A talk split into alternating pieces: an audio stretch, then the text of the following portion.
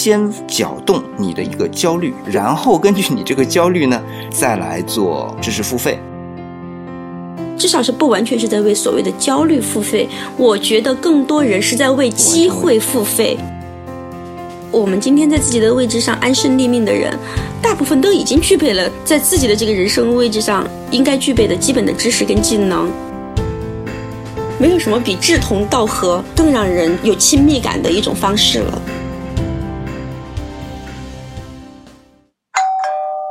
无聊，有聊，无聊，有聊，无聊，有聊，无聊，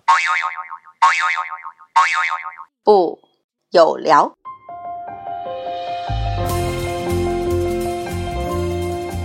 欢迎大家来到我们的有聊，我是李想。今天我们邀请的是2016年日本 NHK 中国播音主持大赛冠军获得者李雨潭老师。他是精神动力取向的心理咨询师，同时呢也是母亲功能概念的推广者。不过啊，他现在生活在东京。他曾经担任过上海老牌深夜对话节目《相伴到黎明》的嘉宾，还有呢就是腾讯视频大型真人秀节目啊。你正常吗？Are you normal？的心理顾问，所以今天来到我们的有聊做客啊，他并不陌生。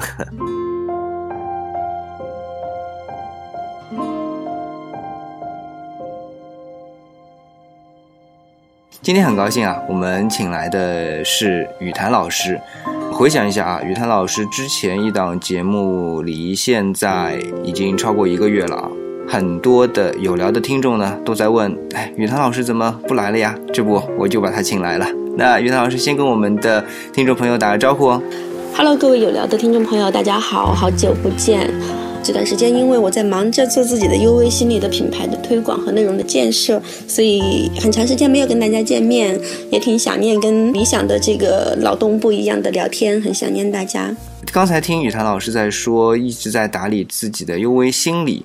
它是一个自媒体吗？我觉得可以这样理解，也很难这样理解，因为我觉得自媒体是一个相对比较上一个世纪的概念了，是我们的自媒体一点零时代的一个概念。我们说自己来做一个公号啊，啊，自己来做一个电子杂志啊，非官方的这种媒体，我们叫做自媒体、个人媒体。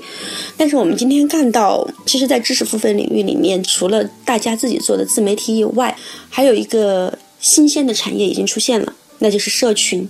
自媒体加社群，也就是社交式的知识付费产品，社交式的免费的自媒体的产品。所以现在这个社交化的功能，已经跟我们传统的自媒体的产业模式非常成功的结合。所以你要说我在做自媒体还是做什么，我还真不敢说是啊，因为我应该算是在做自己的自由社交媒体，同时它是以心理学的这样一个互动平台的内容的创作和推广吧。呃，因为比较忙啊，但是呢，也是有意无意的也观察了一下 U V 心理，呃，里边有很多的心理学方面的内容。是的。但是呢，我想一个情况啊，因为我们的 U V 心理好像是收费的。对。讲到知识付费这个点呢，李想总想到啊，元旦的时候吧，罗振宇他是有做过一个跨年演讲，时间的朋友。呃，那他的那场过完之后呢，其实有很多人呢提出了一些异议，嗯，就是说罗振宇他的这个营销手段是先搅动你的一个焦虑，然后根据你这个焦虑呢再来做知识付费。那在今天我们自己运营社群加知识付费的这样一个模式下面，我不知道。雨谭老师对于这样的一种论调有怎么样的一个理解呢？嗯，我们做心理学的对“焦虑”两个字真的是一点都不陌生。我们觉得“焦虑”这个词好像已经像了万金油一样的标签哈，我们到哪里好像都能够把这两个字贴上去，好像不贴上去就不符合这个时代的焦虑的弊病一样。那我想，“焦虑”这个词，我们可能把它夸大了。可能我们以前不知道心理学上的名词，我们不会用焦虑来形容一个人的情绪状态。我们以前会说什么？我们想想八十年代、九十年代，我们说：“哎呀，宝宝，妈妈好担心啊！” 或者说：“你这样我很着急。”急躁。嗯，对，我们会用这样的词跟人沟通，是不是听起来很平常？级别就降下来了，是不是？对。就是担心呀，就是不安呐。当我们越来越贴近某一个学科的知识的时候，我们越来越多的去使用它的专有名词来形容我们的日常生活的时候，有可能我们离这个现实生活有一点距离，而且让我们去夸大了我们本身的存在的一个状态。所以焦虑就是平常的，焦虑就像是以前我们说我有一点神经衰弱，神经衰弱其实就是我们说的轻度抑郁。神经衰弱这个词已经慢慢的被淘汰了，这就是一个迭代嘛啊！我们现在做这个互联网产品，特别 特别喜欢用这个词，叫做迭代。对，一到知识付费的程度，就会讲到叫认知迭代。对我们觉得很时尚，好像不创造一点这个现代汉语词典里没有的词汇，好像我们就不是现代人一样，这就不是二零一七年。所以我觉得李想提到一个词，要叫做搅动焦虑。我觉得。焦虑它不是用来被搅动的，就像那句诗说的：“来或者不来，我就在这里。”我们的焦虑是一直存在的，它是一种原始性的情绪。那什么是原始性的情绪？我们说情绪要分为经历性的情绪。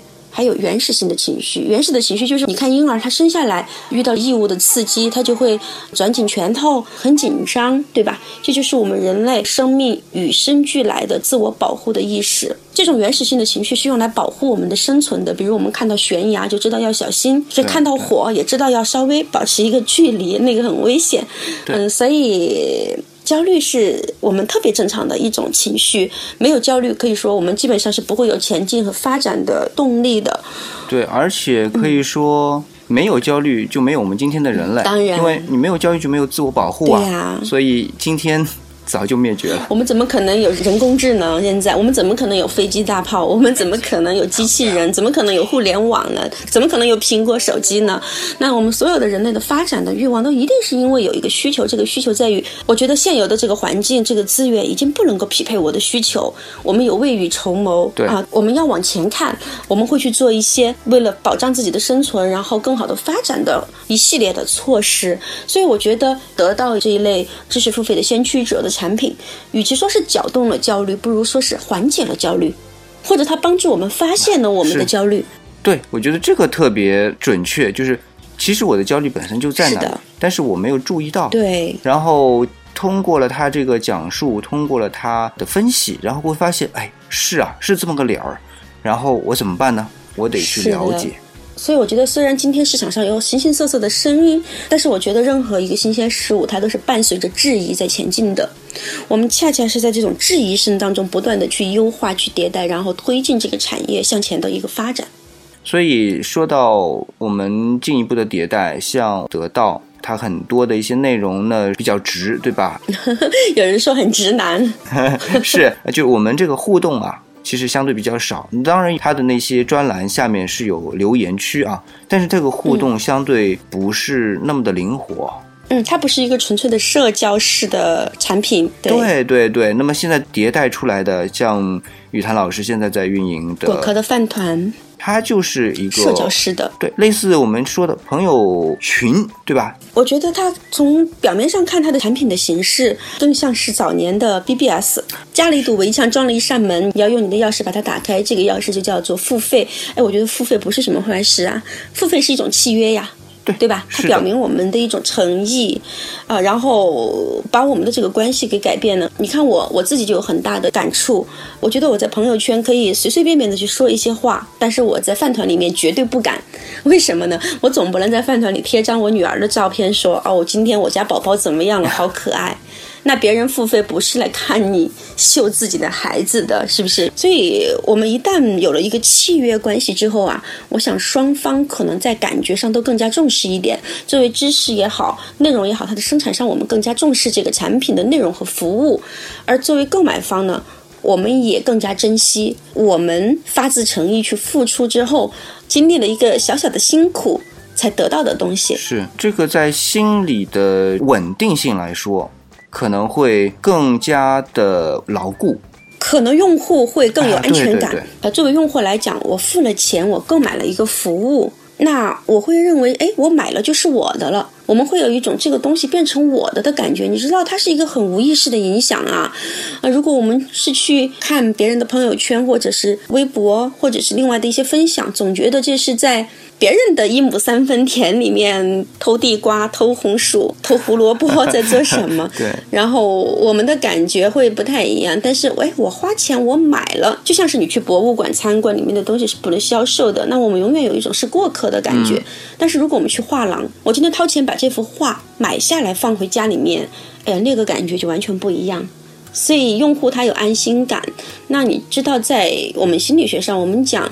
两个人要发生关系，安全感、安心感、稳定性、信任程度，这些都是无形的在影响我们关系的因素。也就是说，当我们的买卖关系基于有这样的一些元素的基础上的时候，我对于我购买来的所谓的知识也好、课程也好，我会更加的珍惜，而且我真的会去看，我会去学，我会想办法内化为我自己的资源。理想自己的感觉就是因为现在工作比较忙了嘛。朋友圈呢，基本上就不会去看了。但是我订阅的一些知识付费的内容，我是一定会去看的。原因就是在于，朋友圈是不要钱的，看过和不看过也无所谓。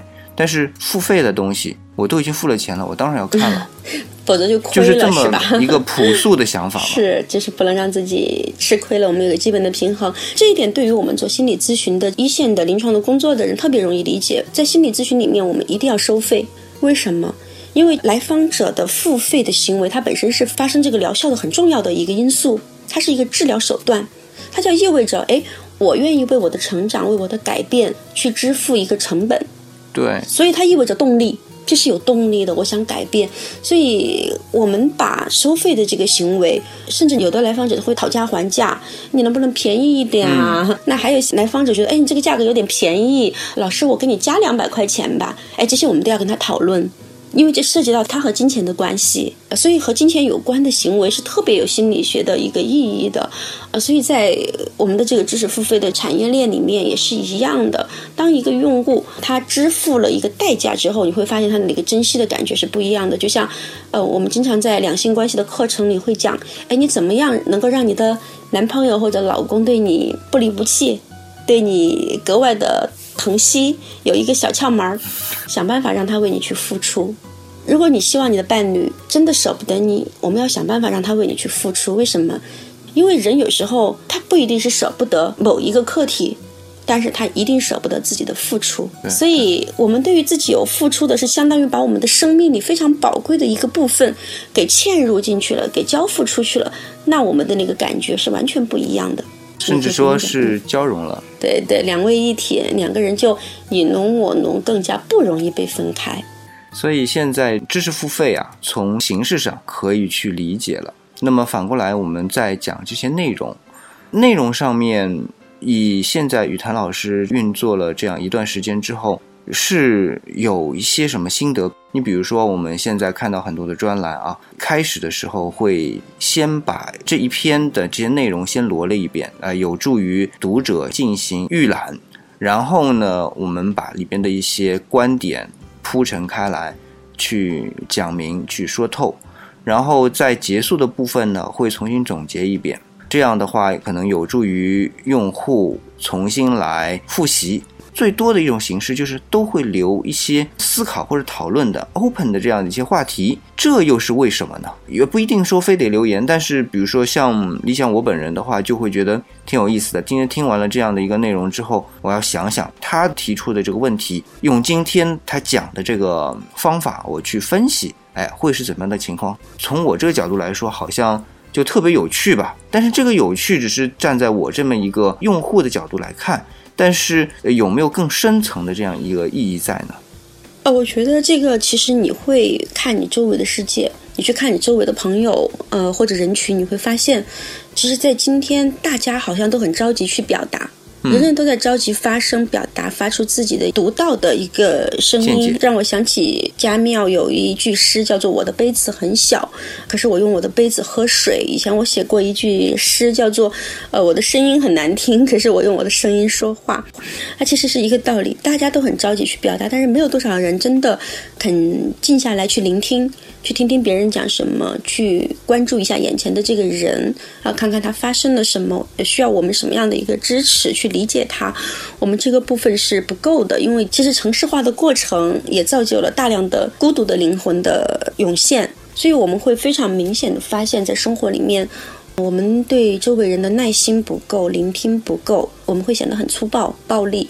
但是你看，在这个心理咨询里面，我运营一段时间的这个饭团的感觉，呃，就是我觉得一个咨询师如果用自己的咨询的经验用到更大的非心理学的一个系统里面去，我会发现同样是非常容易成功的。为什么呢？因为在这个过程里面，要把一个小时的咨询的时间、谈话的空间让位给你的来访者，我们要为他。预留一个空间，不是自己的表达，自己给建议呀，说自己的观点，这些在我们咨询的过程当中，其实都是不建议去提倡的。所以你看到在饭团也好，或者是另外的一些比较成功的知识付费模式里面，其实你会发现，知识的创作者如果他们一旦懂得要为读者、要为听众去预留一个空间，把这个话语权部分的交给他们，那你会发现这个结果会截然不同。它是一个典型的小米手机的模式，就是用户也在生产，我们是在联合生产一个新鲜出炉的知识产品的正在进行时。经常我会发现，在我的饭团的评论区里面。这些团友、这些读者的留言，有时候真的比我的正文可能还要精彩，而是因为他们的一些留言，我们的探讨，哎，就诞生了一些新的思想和火花。这些特别像一个大学的讲堂，所谓的老师、这个教授和学生在一起，他们是在交流，这是一个头脑风暴啊。这不是什么权威专家在高高在上的传道授业，大家在进行头脑风暴，我们在共同探讨，我们在联合创造，我们在共同的进步和成长。所以，我们这个过程有一个交互的作用，就是我们的思维很鲜活。你要知道，人他是生活在关系当中的，人是群居的动物。你看，比起我们纯粹的看书，就虽然书籍它可能更加的系统化，更加的完整，更加有体系，但是我今天看多少页是我说了算的。然后我也只能理解到这样的一个程度了，一切都是我说了算啊。它它不是一个有交互性的。其实这个过程它会让一个人的自恋的部分会更加的严重，因为一切都是可以我说了算。呃，我那天还在讲，我们的成长过程里面要经历很多的由别人说了算的时刻和这样的体验，我们才能够很好的去培养和发展我们的现实感。不能所有的事情都是我说了算。啊，所以我们的知识付费的一个形态，其实它把交互讨论这样的一个过程用技术来实现了。所以我们所谓的听一本书也好，听一个课程也好，我们是在跟人打交道，它活了，它里面有关系，所以它和我们阅读书籍还是有很大的不一样的一个体验。呃，刚才雨谭老师在。解释这样的一种交互、留空间于用户或者说听众的方式的时候呢，理想可能可以从另外一个角度重新来解读一下这一件事情或者这个过程，因为我们都知道，不管是在中国还是在西方，其实，在很长的一段历史过程当中，都是一个类似宗族式的社群当中的。就是当你生下来，你的家族不管你是愿意还是不愿意，是加持在中间的，所以你的这个关系是天然就存在的，都是固定的一些关系。那么当工业革命之后，人们呢就开始进行了分工协作。那么原来的被关系固定在土地上也好，或者说仅仅是家族关系也好的这样一些形式是被瓦解掉了，开始流动，开始进入到城市，不以血缘为关系的一些关系就产生了。那么这些关系相对于有血缘关系的宗族关系来讲，明显是陌生的，交流是不够流畅的，是有障碍的。但是人终究是一个政治动物，是一个关系动物，就是它是需要这种关系存在，它才能是的。人的幸福就是由他的关系决定的，很大程度上是。所以呢，当我们进入到城市之后，阅读就像雨谭老师刚才说的，都变成我说了算。但是其实这个时候心里是有一个缺失的，这个缺失，呃，以前在没有互联网的技术帮助的情况下。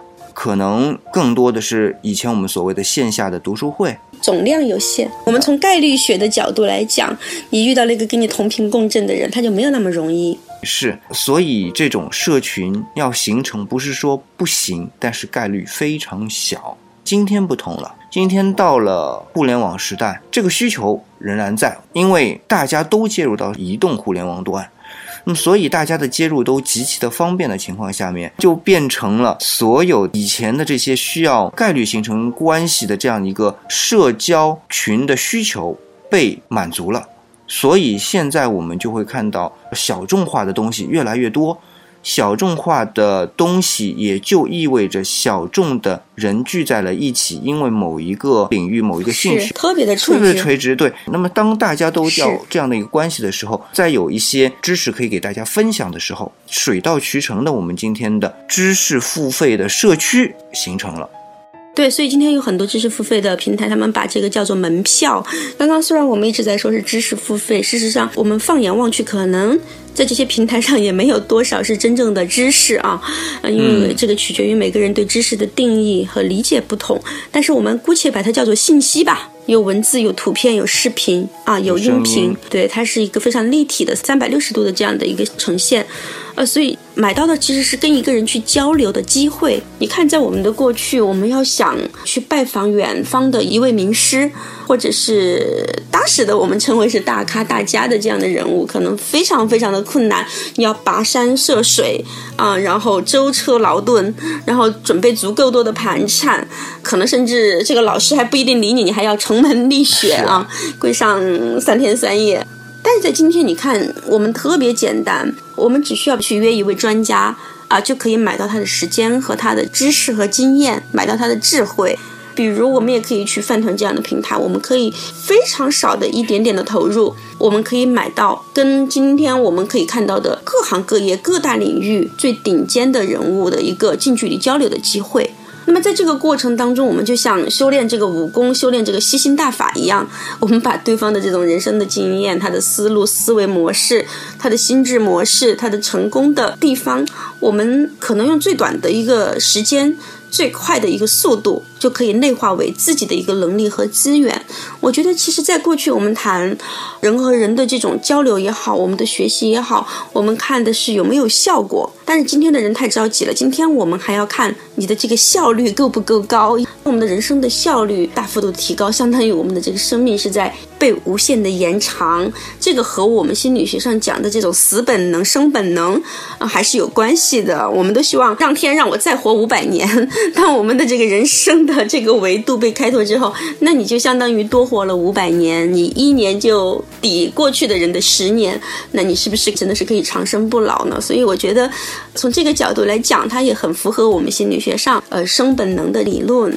虽然我们用知识付费来形容这样一个产业，但是事实上，这个知识的内涵和外延，它和我们传统说的知识都不太一样。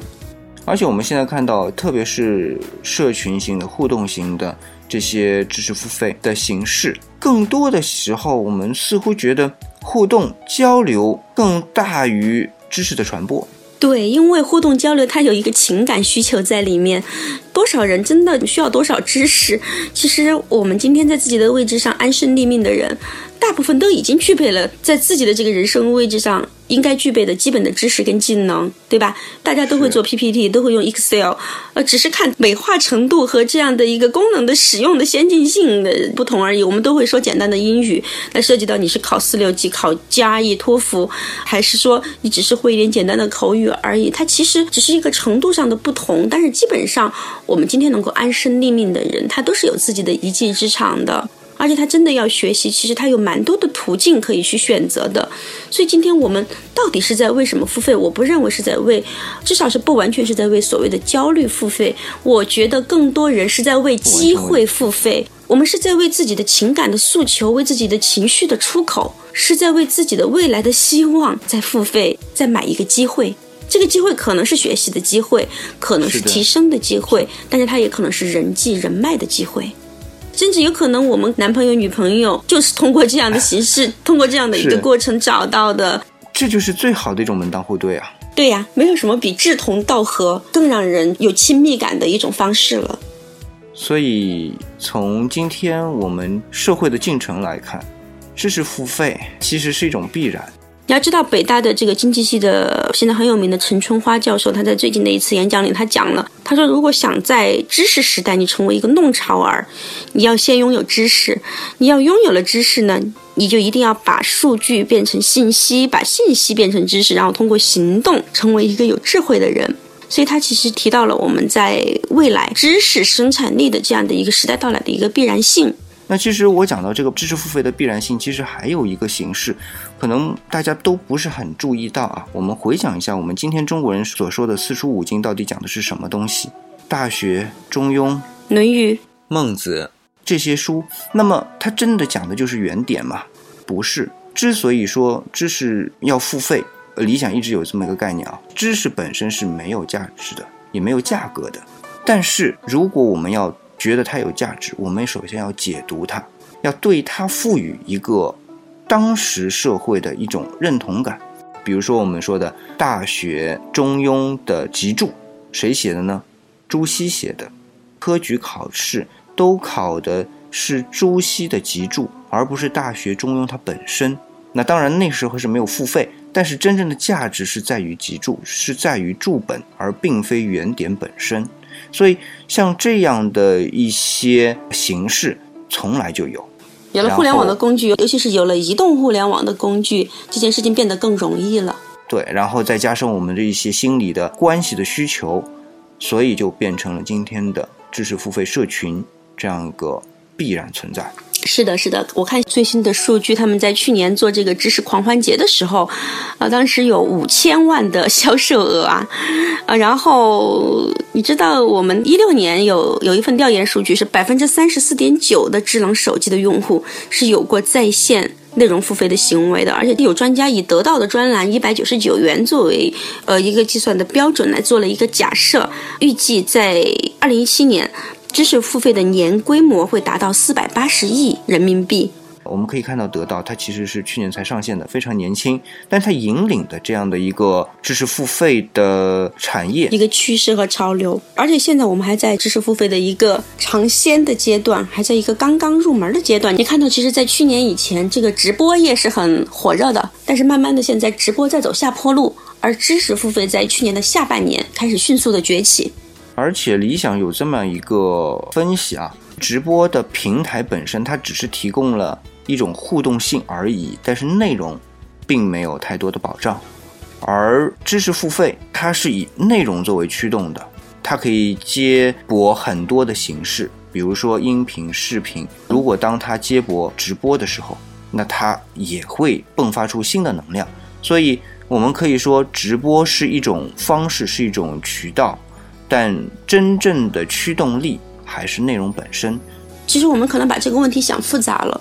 我们放眼望去，在没有互联网之前，我们是靠什么方式来获得知识呢？就是靠出版业，就是靠图书。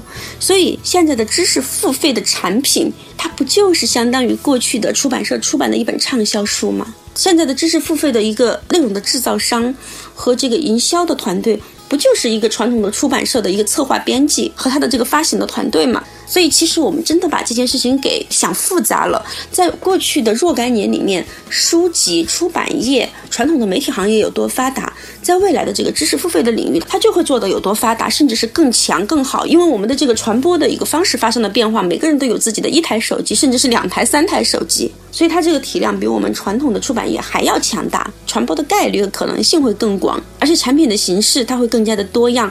它其实是让我们每个人获得了一个更加个性。化的符合自己个人特质和需求的更加便捷的这种方式。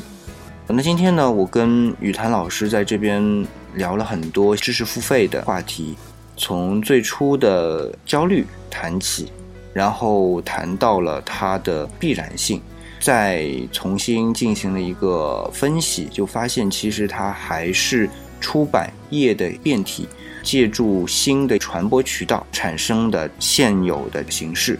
我觉得啊，我们的听众，如果你觉得在当今这个潮流下要去尝试我们的知识付费，然后尝试知识付费的社群，呃，我想啊，我们也可以跟雨谭老师啊有一些交流，获得更多的一些资源，或者纯粹是作为一个旁观者来看看雨谭老师这个社群做的怎么样。那就可以加雨谭老师的饭团。好的，大家可以下载 APP 饭团，呃，或者是关注饭团服务号，在发现里面的千人榜寻找优微心理，优是幽默的优，微是微风的微，然后点击订阅就可以跟我及时的交流。那理想呢就留一个 QQ 号啊，QQ 号是二二六四三二六九二五。那老听众呢当然知道我们还有一个交流群啊，叫理想主义者们，群号呢是幺零三三二六四五六，也欢迎大家来加入。那今天的节目呢就到这里，我们下期再见。